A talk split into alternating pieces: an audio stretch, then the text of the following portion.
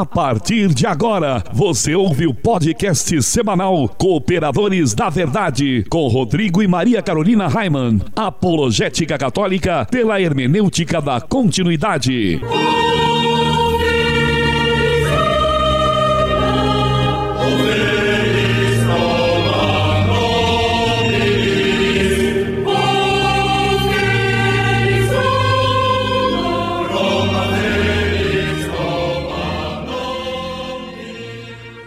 Olá, amigo ouvinte, paz e bem. Aqui quem vos fala é o professor Raiman e estamos começando mais um podcast semanal Cooperadores da Verdade, apologética católica pela hermenêutica da continuidade.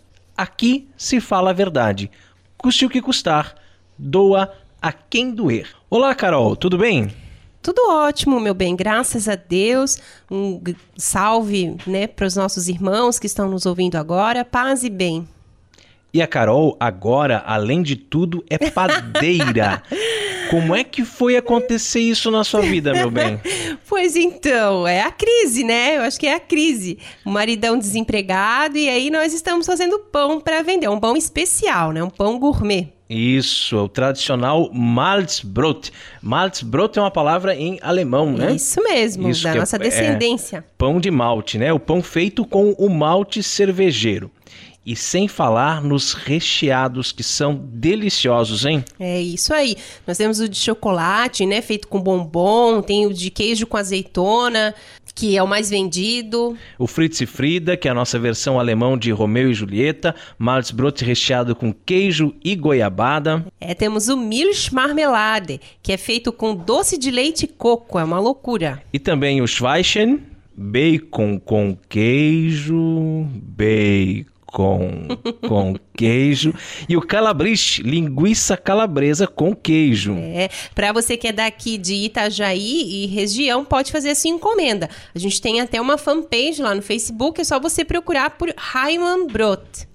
E com o objetivo de adquirirmos equipamentos novos para substituir os nossos que já estão sucateados, estamos fazendo uma vaquinha. Hum. Isso mesmo, basta você entrar na nossa página no Facebook, pois lá tem mais informações de como você pode contribuir com cartão de crédito ou boleto bancário. Isso, e também se você tem algum equipamento usado, né, mas que funcione e até esteja aí estovando no canto da sua casa, você já não sabe mais o que fazer, pode doar para nós. Nós estamos precisando, é, com urgência, de mais microfone, né? E dois notebooks para continuar as gravações. Isso, não precisa ser coisa cara, não, coisa velhinha mesmo, só para a gente poder ler o texto aqui na gravação do programa, né?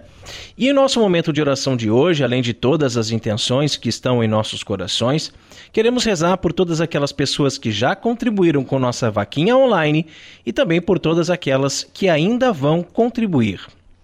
Estamos reunidos em nome do Pai, do Filho e do Espírito, Espírito Santo. Santo. Amém. Amém. Que a graça e a paz de nosso Senhor Jesus Cristo, o amor do Pai e a força do Espírito Santo estejam sempre conosco. Bendito seja Deus que nos reuniu no amor de Cristo. Pater noster qui es in celis, sanctificetur nomen tum.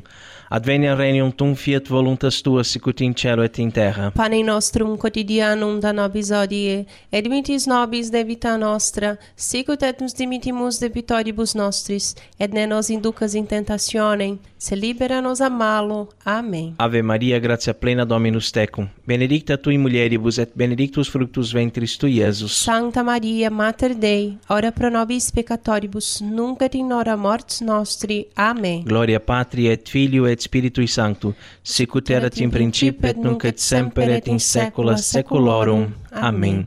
Senhor, fazei de mim um instrumento de vossa paz Onde houver ódio, que eu leve o amor. Onde houver ofensa, que eu leve o perdão. Onde houver discórdia, que eu leve a união. Onde houver dúvida, que eu leve a fé. Onde houver erro, que eu leve a verdade. Onde houver desespero, que eu leve a esperança. Onde houver tristeza, que eu leve a alegria. Onde houver trevas, que eu leve a luz. Ó Mestre, fazei que eu procure mais. Consolar, que ser consolado. Compreender, que ser compreendido. Amar, que ser amado. Pois é dando que se recebe. Perdoando, que se é perdoado. E é morrendo que se vive para a vida eterna.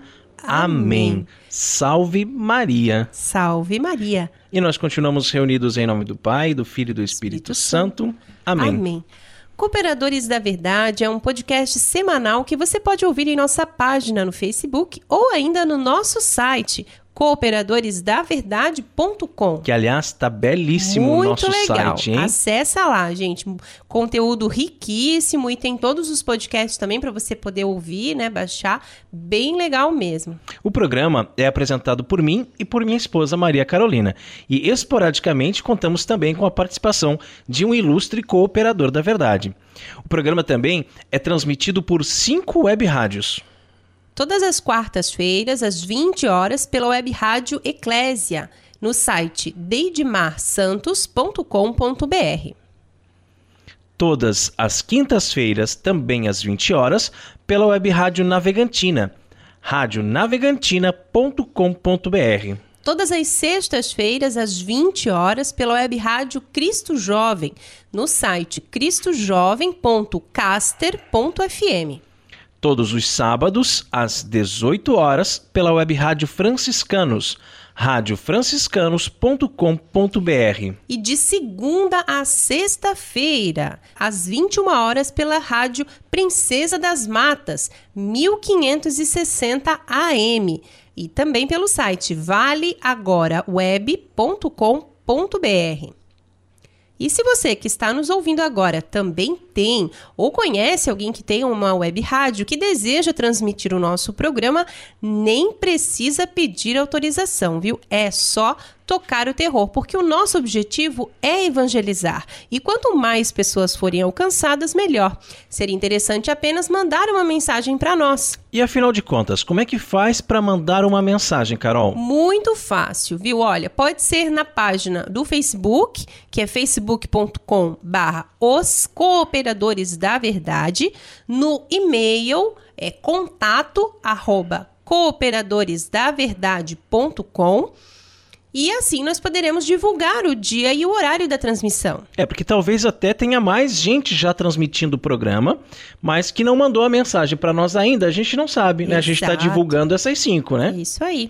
E na nossa página no Twitter, você pode deixar a sua sugestão ou crítica e seu pedido de oração. O endereço é bem simples, arroba coop, underline, verdade. Ah, e o programa também está disponível nas prin- principais plataformas de podcast no iOS, para quem usa os telefones da Apple, e também em Android, Windows Phone e etc. Graças ao meu afilhado Peter, que manja dos Paranauês. É isso aí. E no quadro A Vida dos Santos, nós estamos estudando a vida dos santos padres. Lembrando que nem todo santo padre é de fato um santo canonizado pela igreja, né?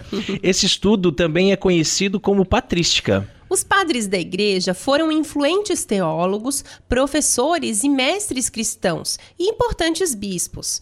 Seus trabalhos acadêmicos foram utilizados como precedentes doutrinários nos séculos subsequentes. Os padres da igreja são classificados entre o século II e VII. No último programa, nós falamos sobre Metódio de Olimpos. Você lembra, meu bem? Lembro? A vida dos santos.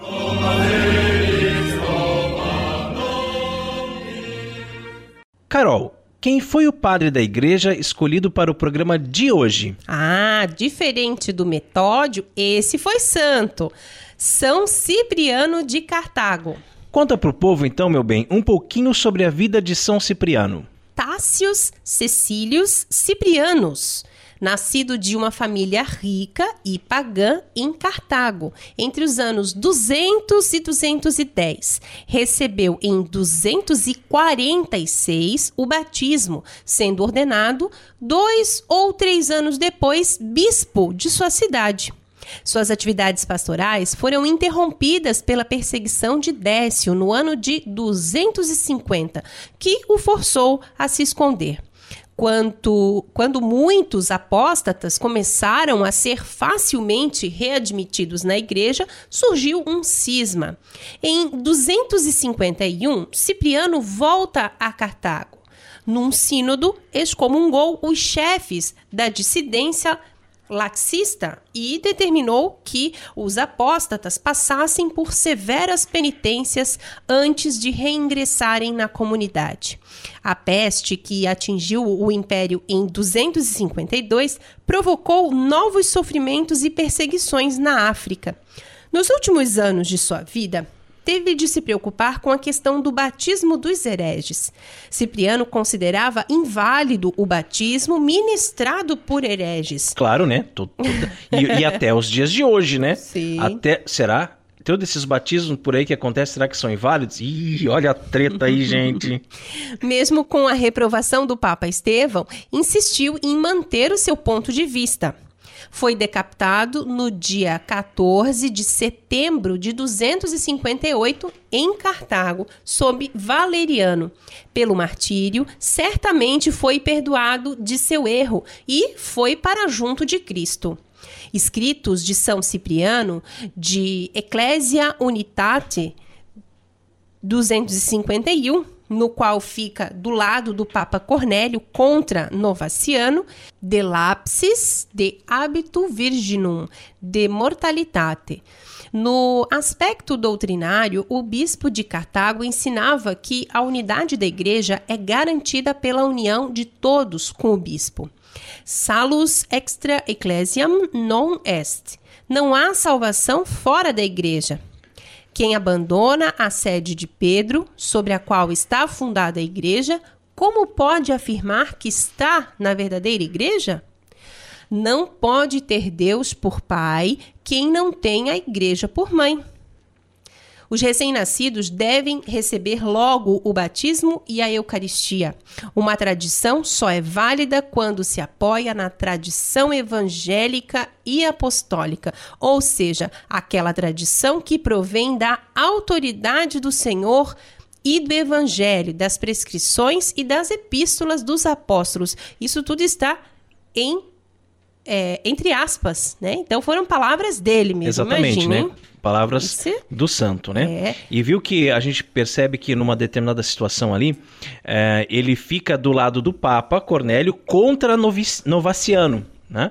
Novaciano nós também vamos estudar aqui, está já programado para nossa série, porque ele também é um padre da igreja. Mas olha, Novaciano, né? Já não é São Novaciano, olha a diferença. Uhum. Ele até vai sofrer o martírio, né? Só que não vai ser considerado um santo. O martírio dele é invalidado porque ele estava é, não estava em plena comunhão com a igreja. Né? Muito bem. Então, sempre que a gente tem alguma dúvida né, no, no que a gente está, na, na, nossa atitude, o que, que nós estamos fazendo, vamos procurar saber o que, que a igreja diz. Vamos nos posicionar junto com a igreja. É isso aí. Não vamos nos separar do corpo místico de Cristo, né? É isso aí, viu? Que São Cipriano nos diz que não pode ter Deus como pai quem não tem a igreja por mãe. É isso mesmo. E na questão do batismo, São Cipriano ensina que se a verdade se desvia, é preciso retornar para as origens, a tradição consignada nas escrituras. A origem da verdade cristã é a tradição. O ensinamento de Jesus e a pregação dos apóstolos, observemos, no entanto, que Cipriano dava muito crédito a revelações e visões particulares. O sacrifício do sacerdote é a repetição do sacrifício de Jesus na ceia. Ambos representam o único sacrifício da cruz. A penitência consiste na confissão pública dos pecados e na expiação. Todos os justos defuntos, inclusive os não mártires, recebem sua recompensa imediatamente após a morte. O estádio intermediário, o estado intermediário do no Hades se aplica aos penitentes somente. São Cipriano, rogai por nós. Jesus é a palavra de Deus. Ele é o Verbo encarnado. A Bíblia contém a palavra escrita de Deus, mas a palavra de fato é Jesus, o Verbo de Deus que veio armar sua tenda entre nós. E neste quadro iremos sempre meditar sobre uma passagem bíblica que pode ser tanto do Antigo como do Novo Testamento. A palavra escrita de Deus.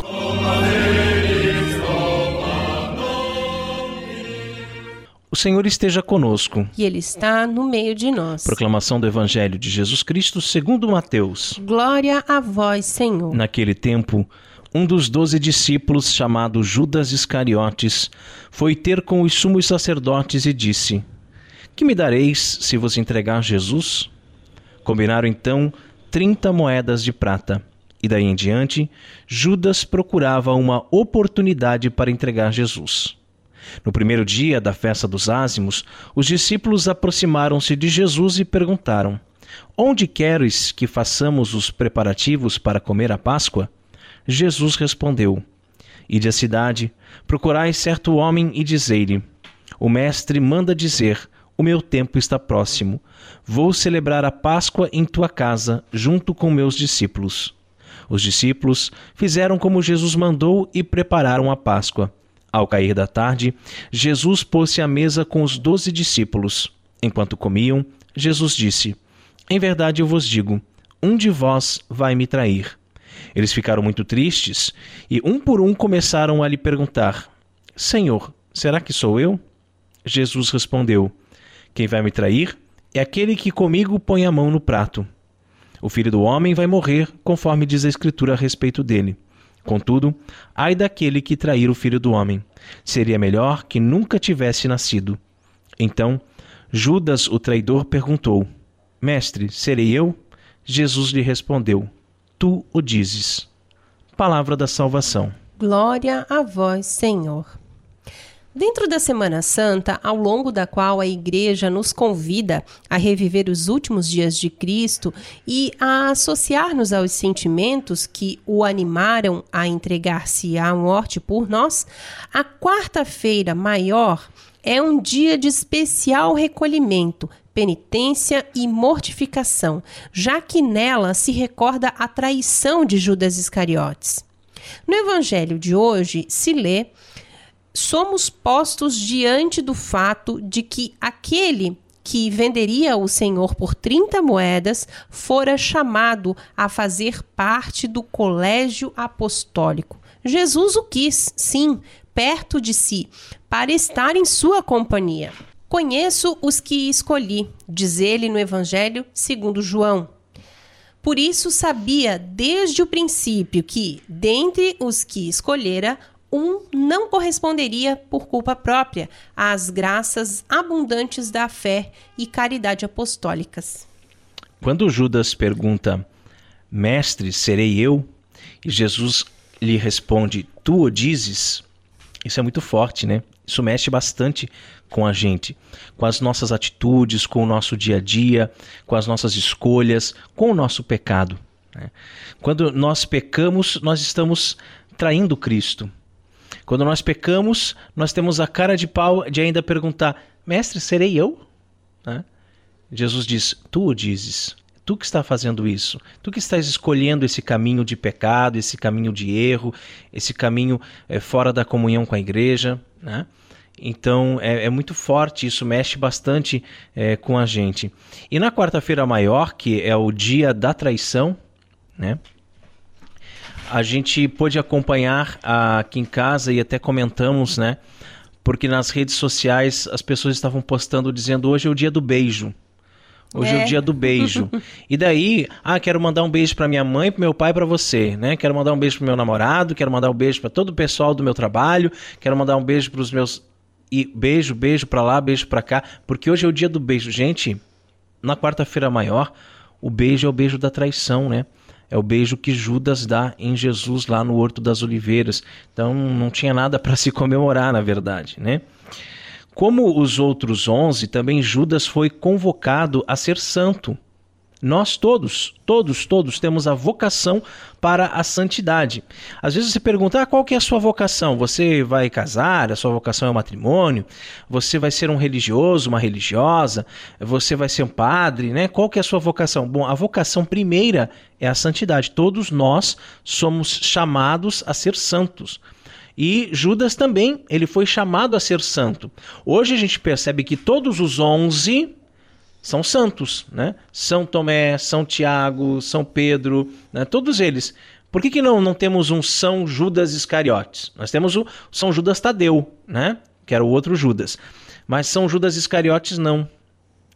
Ele foi chamado a ser santo, foi convocado a dar testemunho a todos os povos de quem era Cristo, o Filho unigênito de Deus.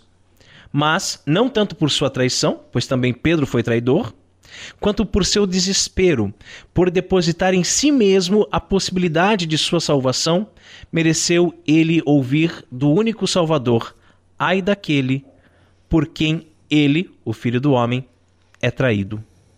Bastava-lhe, pois, clamar a Deus por misericórdia, reconhecendo humildemente o mal que fizera, e de certo Cristo, que já tinha previsto por quem seria entregue, lhe estenderia suas mãos chagadas, cheias de amor e perdão.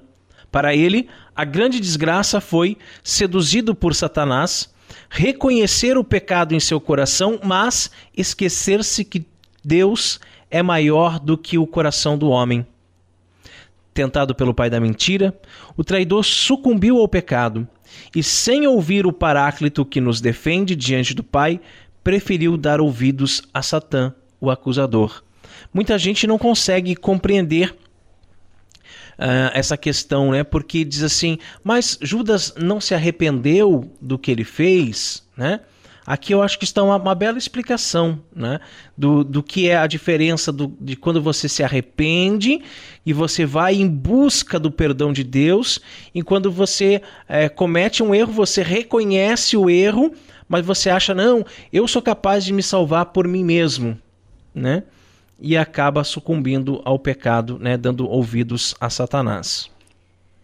Que ao recordarmos a paixão do Senhor, possamos, numa confissão bem feita, acusar-nos dos nossos pecados diante daquele que tudo sabe. Quando nós falamos aqui em recordarmos a paixão do Senhor, não quer dizer que é só lá na Semana Santa, né, gente? Recordar a paixão do Senhor nós fazemos todos os dias. Então, quando você for fazer uma confissão, antes recorde da paixão do Senhor. Né? Confiantes na misericórdia infinita de Deus, imploremos-lhe o perdão que ele, como Pai, pleno de bondade, já está disposto a conceder-nos. Recorramos, por fim, ao auxílio de Nossa Senhora, Consoladora dos aflitos, a fim de que recebamos de Suas mãos intercessoras a graça de uma verdadeira contrição e de uma entranhada confiança na misericórdia infinita daquele coração sacratíssimo que, tal como perdoou a Pedro, perdoaria também a um Judas arrependido. E essa belíssima reflexão sobre essa passagem do Evangelho pode ser encontrada no site do Padre Paulo Ricardo, o nosso professor opressor. Oprimindo com sutileza. E nós somos os Cooperadores da Verdade. Se você deseja ouvir os episódios mais antigos, inclusive aqueles da nossa primeira temporada, acesse nossa página no SoundCloud soundcloud.com barra os cooperadores da verdade ou o nosso site cooperadoresdaverdade.com, pois todos os programas já estão disponíveis lá. Curta, compartilhe nas redes sociais e nos ajude a evangelizar.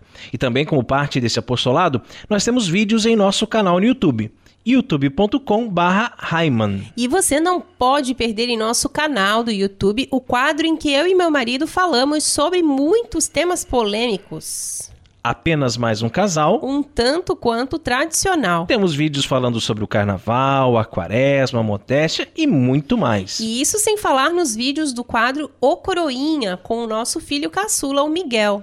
E tem também vídeos com música, poesia, espiritualidade franciscana, história da igreja. Tem vídeo novo toda semana, hein? Entra lá, se inscreve no canal, comenta, deixa o seu like, compartilha com seus amigos, porque tá muito legal mesmo. E Carol, qual é o conselho de Padre Pio para nós no programa de hoje? A oração é a efusão de nosso coração no de Deus. Orando com Padre Pio.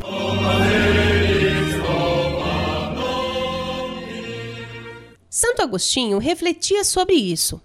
Fizeste-nos para ti, e inquieto está nosso coração enquanto não repousa em ti. Eu acho muito linda essa frase. Lindo, né? É. Muito, muito profundo, né? Sim. Porque o, o ser humano realmente ele, ele vive inquieto, né? É. Ele vive buscando alguma coisa que Sem ele não sabe o sentido, que é, é, né? sem Mas só sentido. quando ele descobre que o que ele está buscando é Deus, que é o colo de Deus, né?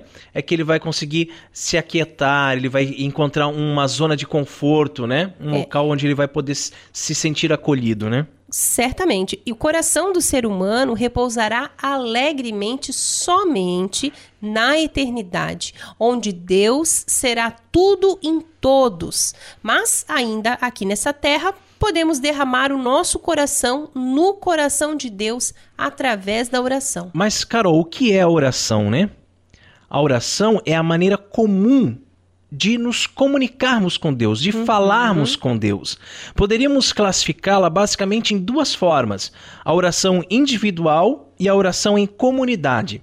Ambas têm a mesma importância. É muito importante e denota grande intimidade com Deus a nossa oração individual, lá no fundo do nosso coração, que pode ser feita em nossa casa, no trabalho, na escola, caminhando, dirigindo, ou seja, em qualquer lugar, em qualquer momento, não tem hora marcada para você orar, para você falar com Deus. E a oração pode ser é, silenciosa ou recitada de forma oral, de forma audível, né? Ou seja, ao falarmos com Deus, se apenas pensarmos nas palavras, Deus vai, vai nos ouvir da mesma forma que se falássemos em voz alta. É, nem preciso dizer aqui o quão desnecessário né, é ficar gritando durante a oração, como fazem, inclusive, determinadas comunidades eclesiais pseudo-evangélicas. Eita Deus! Também podemos cantar as orações, né? Como fazemos na missa ou na liturgia das horas, né? Com os salmos. Tão, Que, que é lindíssimo, né? lindos, Principalmente exato. se for cantado em gregoriano, né? É, isso mesmo. O, o mesmo Santo Agostinho dizia que quem canta reza duas vezes. Mas, além da oração individual, também é muito importante rezarmos juntos, né? em comunidade, na igreja. O mesmo Cristo que disse em Mateus, capítulo 6, versículo 6: Quando orares, entra no teu quarto, fecha a tua porta e ora ao teu pai em segredo, e teu pai que vê num lugar oculto recompensa recompensar-te-á, falando-nos da oração silenciosa e individual, também disse em Mateus, no capítulo 18, versículo 20, onde estiverem dois ou três reunidos em meu nome, aí estou eu no meio deles, falando-nos da oração em comunidade. E oração em comunidade não é simplesmente você sair da sua casa, se deslocar e ir até o templo para rezar junto com as outras pessoas. Também não devemos esquecer da igreja doméstica, né? Pai, mãe, filhos que se reúnem, desligam a maldita televisão, né? E se reúnem para rezar juntos, seja rezar um terço, seja rezar apenas um Pai Nosso, enfim, mas é a oração em comunidade. Outra coisa que eu acho interessante comentar aqui e que já debati muito com os meus alunos é, afinal de contas, qual é a diferença entre rezar e orar? O Miguel já falou sobre isso no Já. vídeo também, né? Quando eu faço essa pergunta em sala de aula, eh, muitos alunos vêm com teorias diferentes. Uns dizem que rezar é pedir e orar é agradecer, e vice-versa. Até que, de repente, um aluno protestante cheio da razão se manifesta dizendo que a diferença é que rezar é repetir palavras como Pai Nosso e Ave Maria, e orar é falar com Deus. E todos se surpreendem quando eu explico a eles que não há diferença nenhuma. Rezar e orar é exatamente a mesma coisa. São de fato dois verbos, basta você procurar no dicionário. Dois verbos que significam a mesma coisa. Exatamente a mesma coisa. Todos os dicionários da língua portuguesa, os termos orar e rezar são sinônimos, gente. Sinônimos. Sabemos que a duplicidade de termos que expressam uma mesma realidade é uma característica né, da nossa língua. E em inglês, por exemplo, o verbo to pray significa exatamente o mesmo: orar ou rezar, tanto faz, é um verbo só. E em outras línguas, o fenômeno se repete: um verbo só para designar a mesma coisa. Pregare em italiano, beten em alemão, pries em francês e assim por diante. A nossa língua é que complica as coisas, né? Porque a língua Exato. portuguesa é muito complexa e nela existem muitos termos sinônimos, como andar e caminhar, trabalhar e laborar, alimentar e nutrir, ver e olhar, né? Ouvir e escutar, orar e rezar e assim por diante, né? Realmente não existem motivos para se diferenciar os termos orar e rezar. Eu posso muito bem dizer: vamos orar um Pai Nosso? Ou então, vamos rezar um Pai Nosso? Ou ainda, vamos rezar e fazer uma oração espontânea. Infelizmente, de uns tempos para cá, muitos líderes pseudo-evangélicos que acreditam ter autoridade para mudar a língua portuguesa vêm ludibriando os seus fiéis com essa ideia de que existe uma enorme diferença entre os verbos rezar e orar, sendo que para eles rezar seria repetir vãs palavras, enquanto que orar seria verdadeiramente falar com Deus. É, nós aprendemos, né? E sabemos então que orar e rezar é exatamente a mesma coisa. E independentemente da forma como chamamos a oração, sincera, verdadeira, que brota do fundo do nosso coração, seja ela de palavras espontâneas, né? Ou com palavras já aprovadas pela igreja, como as da oração que o próprio Cristo nos ensinou, nos levam a derramarmos o nosso coração no coração de Deus, porque, como disse Padre Pio para nós, a oração é a efusão de nosso coração no de Deus. É, e lembrando mais uma vez né, que Deus não é surdo, né? não precisa ficar gritando. Não é na força de grito que você vai ser ouvido. Né? E eu sempre comparo com a seguinte situação, né? Um pai de família que trabalhou o dia inteiro, chega cansado em casa, e aí vem lá quatro ou cinco filhos, pai, aqui me dá coisa, pai, não sei o quê, pai, aqui, pai, aqui, pai, daqui a pouco ele vai se encher e vai dizer assim, calem a boca, saiam da minha frente, vão dormir, né?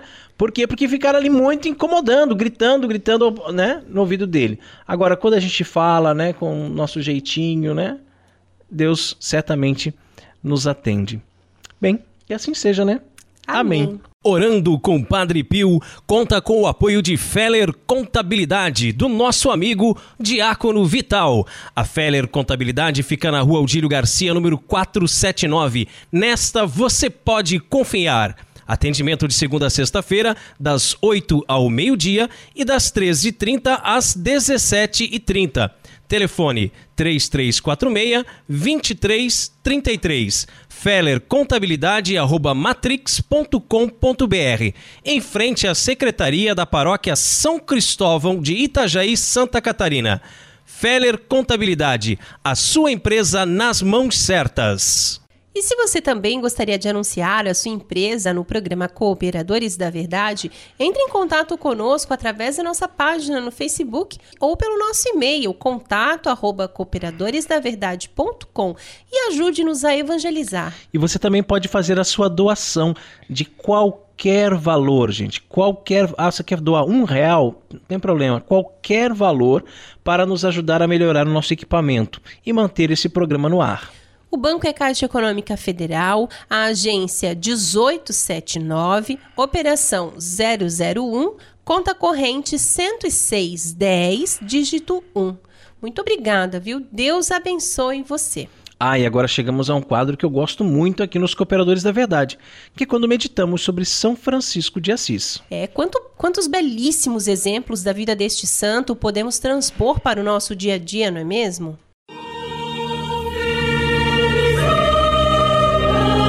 Fontes franciscanas.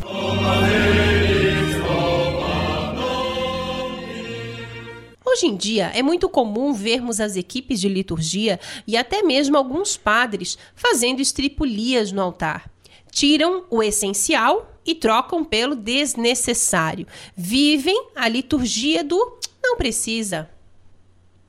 Mas hoje queremos falar mais especificamente sobre o canto litúrgico, sobre cantar a missa.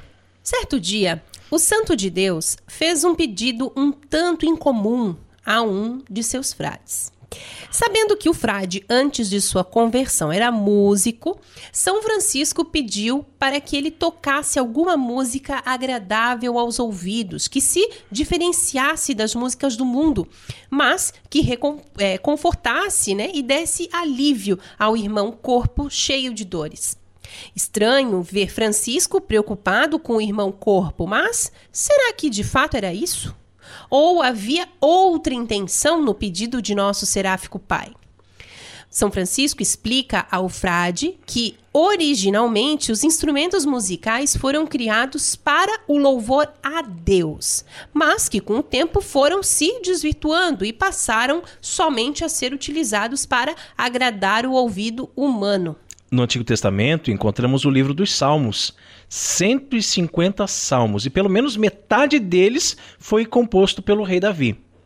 Os salmos são louvores que eram cantados, acompanhados ao som da cítara suave, mas também com tambores e outros instrumentos. Por isso, na missa, não convém ler o salmo, mas cantá-lo. É, e mesmo assim, né, nessa historinha que nós estamos reproduzindo, o frade se recusa a tocar, argumentando que aquilo era algo que o fazia recordar a sua vida de pecado. E as pessoas, ao verem no tocar, poderiam imaginar que ele deu um passo para trás na sua conversão. Não que nós devamos estar o tempo todo preocupados com o que as pessoas vão pensar de nós, mas, de certa forma, o frade estava certo, uhum. não é uhum. mesmo? Nós temos uma reputação a zelar. Não podemos fazer coisas que possam se tornar motivo de escândalo para os nossos irmãos. Por isso, eu sempre falo sobre as redes sociais eh, na internet. Né? São úteis, podem e devem ser usadas para evangelização, né? Mas às vezes nós corremos o risco de, ao curtir ou compartilhar determinadas coisas, acabarmos sendo ocasião de queda para o trem. É verdade. É, às vezes eu vejo assim um, uma coisa que foi compartilhada, uma piada ou uma, uma foto assim, um, um pouco indecente, e aí, é, primeiro que já me faz mal, né? Eu já costumo ir lá e deixar de seguir essas pessoas. Mas de repente eu vou ver quem compartilhou. Ah, foi aquele irmão da igreja foi aquela irmã da igreja. Como é que teve coragem de compartilhar um negócio tão chulo, tão, tão assim, tão ruim, não sei. Então a gente cuida muito, né, para às vezes até as uma piada assim internamente aqui em casa, a gente sim, ri, né? Sim. Ah, que legal, tal. Mas daí não compartilha ou não curte, porque realmente não é legal, né, Exato. gente? Né, ficar é, é divulgando, falta de bom né? senso também. É, né? o bom senso é fundamental, né? Então, é... e São Francisco, né? Então concordou com o frade ao dizer: Então vamos esquecer isso, meu irmão. Há muitas coisas que é melhor deixar de fazer para não ferir a boa fama. E foi dormir. Eu gostaria de meditar um pouco sobre o que disse São Francisco. A má inclinação dos homens passou a usar os instrumentos de música, destinados antigamente aos louvores divinos, só para agradar os ouvidos. Em que o homem, ser racional, transformou a música se viajarmos pela história da música, passaremos por peças tão belas, coisas tão lindas. E eu nem estou falando aqui da música sacra, hein? Me refiro apenas à música profana mesmo. Mas hoje em dia é só um pancadão com letras obscenas. Sem querer me alongar, citando os clássicos, né? Vivaldi, Bach, Mozart, Beethoven, Chopin, Wagner, Strauss, entre outros. Mas focando um pouco aqui na música brasileira, a, a nossa música já foi aclamada no exterior como sendo de grande qualidade. E hoje, nossa juventude ouve apenas lixo. Uma poluição sonora, uma poluição musical que só pode ter vindo dos confins do inferno. e me diz uma coisa, o que aconteceu com o gregoriano, hein? Pois é, com a né? música sacra, com a música da missa. Aquela música que nos levava para bem pertinho de Deus. Gente, foi substituída por guitarra elétrica, contrabaixo e bateria. Para que isso, meu Deus do céu? Pra quê? Meu Deus do céu. É uma barulheira tão Mas, grande que não deixa gente. ninguém rezar, que nem- não deixa ninguém se concentrar. Quando a gente tá chegando na igreja e já escuta a bateria tocando, dá vontade de voltar. Sim, já né? dá um arrepio, né? É, de procurar E- É. um, lugar onde né, não tenha bateria, não tenha guitarra, onde tenha um órgão, onde a música seja uma elevação da nossa alma para Deus, né? complicado. Eu, eu não entendo assim, ó. O pior é que muita gente dentro da igreja, como aconteceu no final de semana passado, o último fim de semana que nós fomos à missa, né? Domingo de manhã, ah, o ministério tocou uma música que eu não lembro nem qual era, mas o meu pé, eu estava ajoelhada, o meu pé, então, é, encostando no banco de trás, e o banco tremia, gente. O banco trepidava do som, né? E como que essa música pode nos aproximar de Deus? E as pessoas Como? são coniventes, é, a começar pelo próprio Sim, padre, as né? pessoas- é. Porque o padre já podia dizer, não, tira essa bateria Sim, daqui. sim, não, não vai ter bateria na missa, e né? as pessoas ali estavam, dava para ver visivelmente que os incomodados éramos nós. Claro, né? porque os outros estavam tão as à vontade, Estavam dançando, dançando, até no final, já tinha acabado a missa, mas estavam ali dentro da igreja e né, uma barulheira. Assim, a gente existe uma grande diferença entre música, né? Música sacra e música religiosa. Música religiosa você escuta na sua casa, né? Aqui em casa mesmo nós escutamos eh, no trabalho, no carro, né? Mas música sacra é a música da missa. Não se deve cantar na missa como a gente ouve o povo dizer. Isso é errado. Nós não cantamos na missa. Nós devemos cantar a missa. Olha a diferença. Não Claro. cantamos na missa, Exatamente, mas sim o- os textos da missa, os textos aprovados. Vai cantar o santo, então ah, pode ter um ritmo lá, mas vai dizer santo, santo, santo Senhor Deus do universo, céu e a terra. Vai cantar o glória, glória a Deus nas alturas e paz na terra aos homens por ele amados. Então você É vai isso aí. cantar os Então, cantos, né? é, os, cada- os textos aprovados, Exato. né? Cada canto Sem adequado, né? adequado àquele respectivo momento litúrgico. Também não há espaço para dança na liturgia, como vemos em tantas e tantas igrejas aqui no Brasil. Inclusive, existem grupinhos, ministério de dança, né? Onde as meninas ensaiam as coreografias para o ofertório. Gente, isso não existe. Isso não existe. Né? Estão transformando a celebração eucarística em um terreiro de candomblé. Não! Chega! Tá na hora de parar, tá na hora de voltar o coração para Deus, para as coisas do alto. Deus deve ser o centro e não o homem. Precisamos voltar-nos para o transcendental. Os ministérios de música estão perdendo totalmente a noção do sagrado e pior, os padres são coniventes, como eu já falei aqui. É isso mesmo. Cantam músicas assim tão ridículas que chega a ser engraçado, né? Você vai pro santo sacrifício da missa. Pra ouvir Roberto Carlos. mergulhar no, no mistério da paixão, né? Morte e ressusci- ressurreição do Senhor, mas às vezes perde a concentração por causa da música. Né?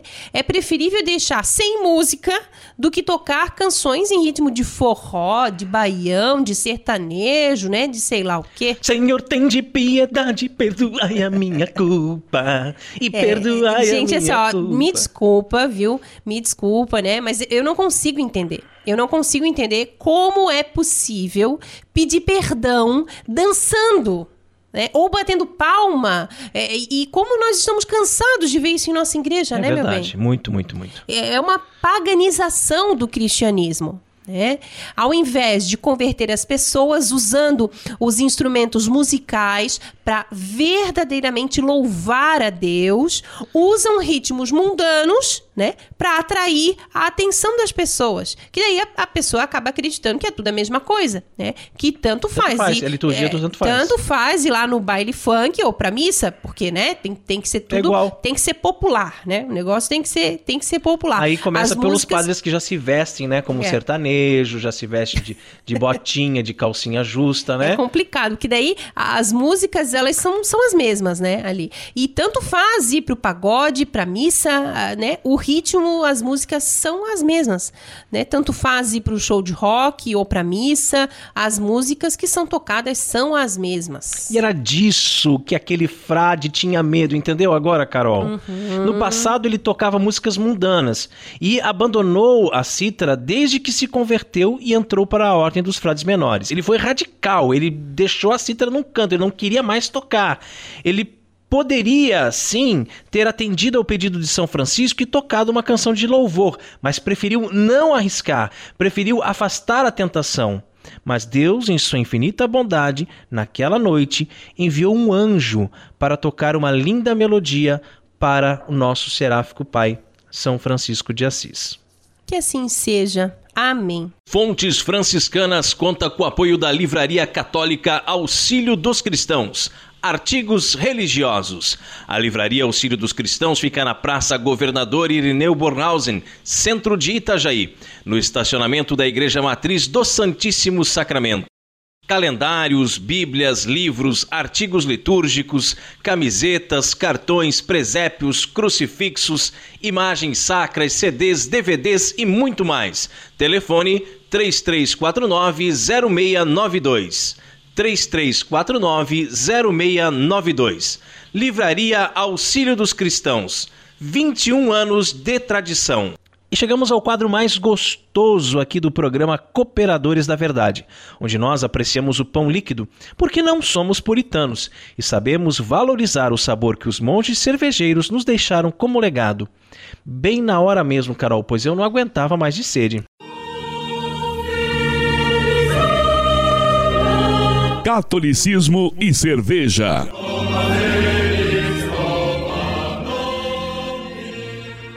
Oremos.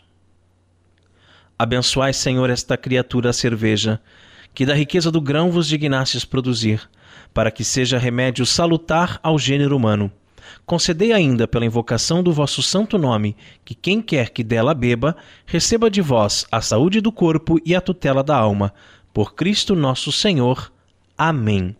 E a cerveja de hoje é uma Sierra Nevada Pale Ale. Uma Pale Ale que começou como o sonho de um fabricante de cerveja caseiro, que cresceu e se tornou um ícone, inspirando vários cervejeiros. Os seus aromas e sabores exclusivos e alguns lúpulos americanos, eh, como o Magnum, o Perley, Cascade, têm fascinado os bebedores de cerveja ao longo de décadas e fez dessa Pale Ale um clássico. Agora que a gente faz cerveja em casa, a Carol tá até mais familiarizada aqui com os nomes dos lúpulos, né? Cascade, Magnum, né? Enfim. É. Uh, é uma cerveja da família Ale, estilo American Pale Ale, a gente costuma chamar aqui no Brasil de APA, né? Isto. É, o volume é de 355 ml, então a garrafinha pequenininha, simpática a garrafinha, muito bonitinha, É. né? Inclusive o, o rótulo também é muito legal, muito bonito, né? Esse verde aqui do rótulo, essa paisagem com o rio aqui, é bem interessante mesmo, né? O teor al- alcoólico é bem baixinho, é 5,6%.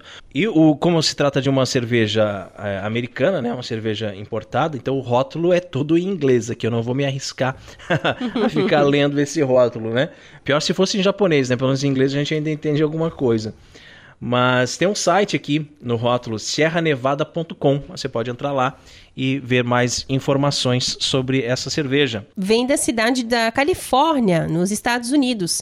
A cervejaria é Sierra Nevada Brewing. Coloração âmbar clara. Muito bonita essa cor, eu gostei bastante. É verdade. Desse, desse tom aqui, né? É, mais avermelhado, assim, né? Uhum. E bem turva, né? A gente não consegue enxergar através do, do copo, né? Ah, aqui na, na descrição diz que ela é levemente turva. Eu discordo, eu acho que ela é um pouquinho mais do que leve. Le- né? Exato. E a gente percebe que a espuma tem uma boa formação, né?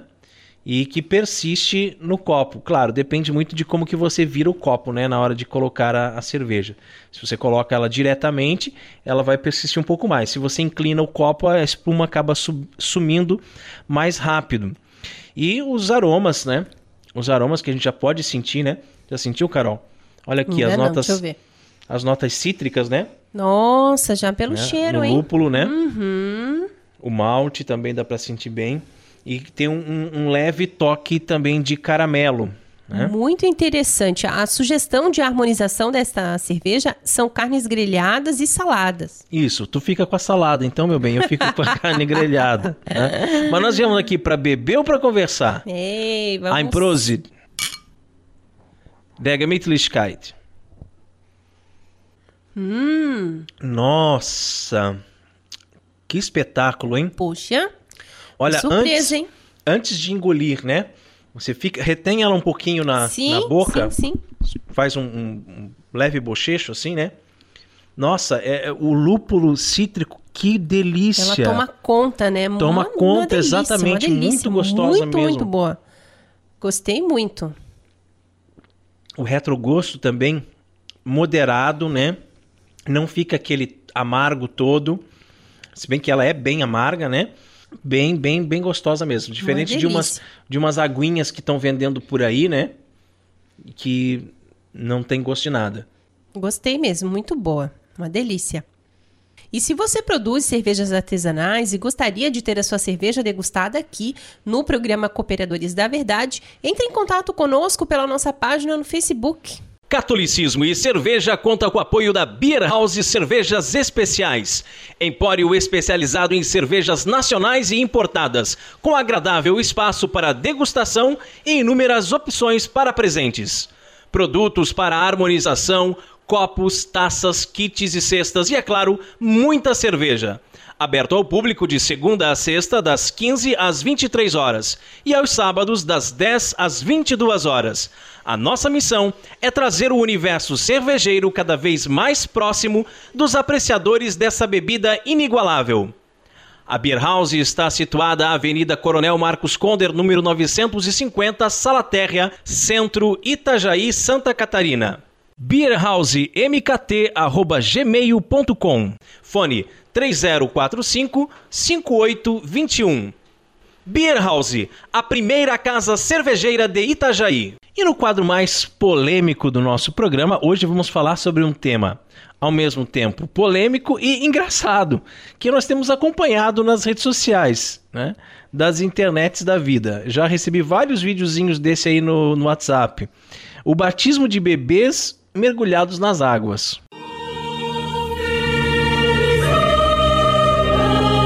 A hora da treta.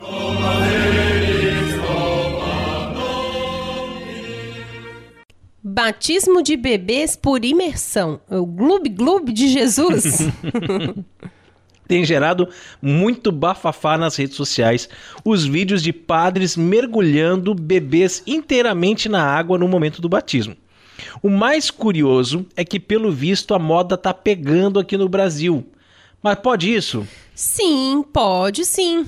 A Igreja Católica admite o batismo de crianças e adultos nessa forma, por imersão. Porém, historicamente, esse rito é muito mais usado pelas igrejas católicas orientais, sui iuris. O Código de Direito Canônico diz, lá no cânon 854, o batismo seja conferido por imersão ou por infusão, observando-se as prescrições da Conferência dos Bispos. Aqui, no nosso caso, a Conferência dos Bispos é a CNB do B. Então, aqui o costume é batizar por infusão, ou seja, jogando água sobre a cabeça. Essa é a praxe. Porém, permite-se o batismo por imersão, onde houver condições adequadas a critério do bispo diocesano. Muita gente não sabe, mas nos primórdios da igreja, o batismo era feito preferencialmente por imersão.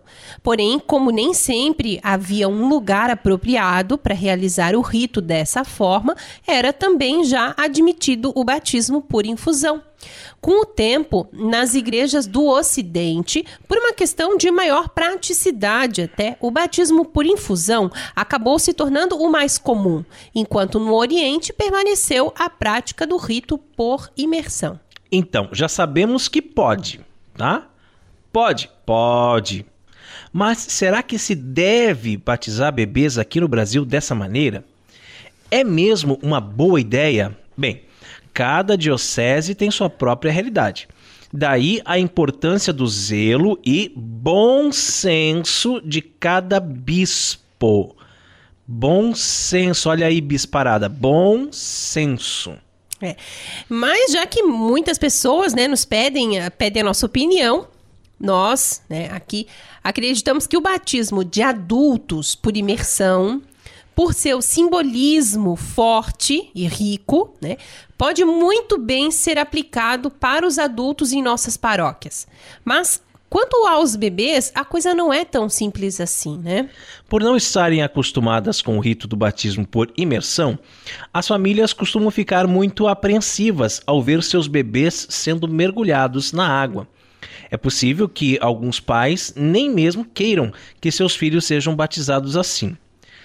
Também uh, tem a questão do próprio bebê se incomodar uhum. e chorar, né? Enfim. Sinceramente, gente, é necessário expor os fiéis a esse tipo de tensão? Pois é, outro problema é que, por não ser parte da nossa cultura, né, nem todo padre tem a manha, na verdade, de afundar o bebê é, de forma a, a, causar a ele o mínimo desconforto possível. Vai que afoga né? a criança, né? É, inclusive tem um vídeo, né, aí rolando, é, nós podemos ver o batismo de uma criança ortodoxa.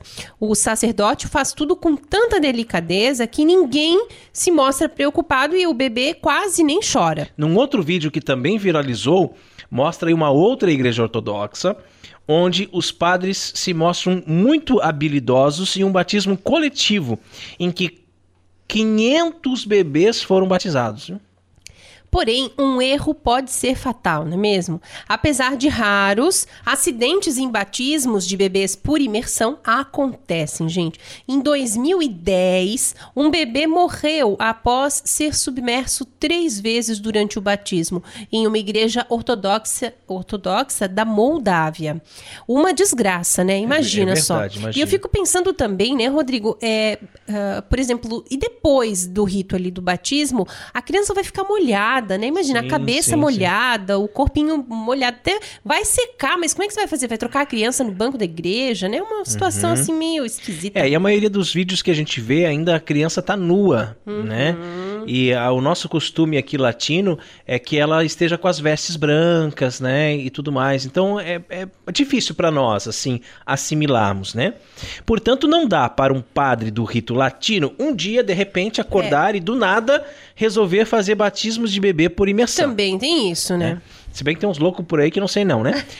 Ele precisa refletir se do ponto de vista pastoral essa novidade será realmente frutífera e também precisa estar bem seguro do que está fazendo para não haver acidentes nem pimpolhos traumatizados, né? é isso aí. Muito bacana esse tema, né? Bastante atual. E nós queremos mais uma vez parabenizar o site O Catequista por mais essa belíssima reflexão. Nosso muito obrigada pelo importante papel que vocês vêm desenvolvendo na internet. Um grande abraço ao nosso amigo Alexandre. Que Deus abençoe você e toda a sua família, meu irmão. E agora a Carol tem um convite especial para você que mora aqui em Itajaí e região. Eu quero convidar a todos a participarem das Santas Missas no Carmelo de Itajaí. O Carmelo Santa Teresa fica na rua Benjamin Constant, 425, no bairro Cabeçudas. De segunda a sexta-feira, o horário da missa é 5 horas da tarde. De terça a sexta-feira, às 7 horas da manhã. No sábado, às 5 e meia da tarde. E no domingo, 8 e meia da manhã, gente. E rezemos a Virgem que nos proteja, nos guie e cuide do nosso apostolado. Salve, Regina, Mater Misericordiae, vita dulce et spes nostra salve. A te clamamos, exulis filii Eve, a te suspiramus, gementes e flentes in ac lacrimarum vale. Eia ergo advocata nostra, ilus tuos misericordes oculos ad nos converti, et iesum benedictum fructus ventris tui, nobis spos hoc exilium ostendi, o clemens, o pia, o dulce Virgo Maria, Ora pro nobis sancta Dei Genitrix, o dignificiamus promissionibus Christi. Amém. Debaixo de vossa proteção nos refugiamos, Santa Mãe de Deus. Não desprezeis nossas súplicas em nossas necessidades, mas livrai-nos sempre de todos os perigos. Ó Virgem gloriosa e bendita. Amém. E chegamos ao fim de mais um programa Cooperadores da Verdade. Venha você também ser um cooperador. Colabore com esse apostolado fazendo a sua doação para que possamos adquirir equipamentos melhores para manter este programa no ar. Contamos com a sua generosidade e também com a sua oração. Muito obrigado a você que nos acompanhou nesse podcast. Ajude a divulgar compartilhando nas redes sociais. Tão rápido, né, Rodrigo? Ah, mal a gente começou, já acabou. Mas isso Mas aí. semana que vem tem mais. É isso aí, se Deus quiser. Deus seja louvado, meu irmão, minha irmã, pela sua vida. Muito obrigada por ter nos acompanhado até aqui. Um grande abraço a todos. Salve Maria. Obrigado, Carol, meu benzinho. Obrigado a todos que nos acompanharam aqui por esse podcast. Deus abençoe a todos. Paz e bem.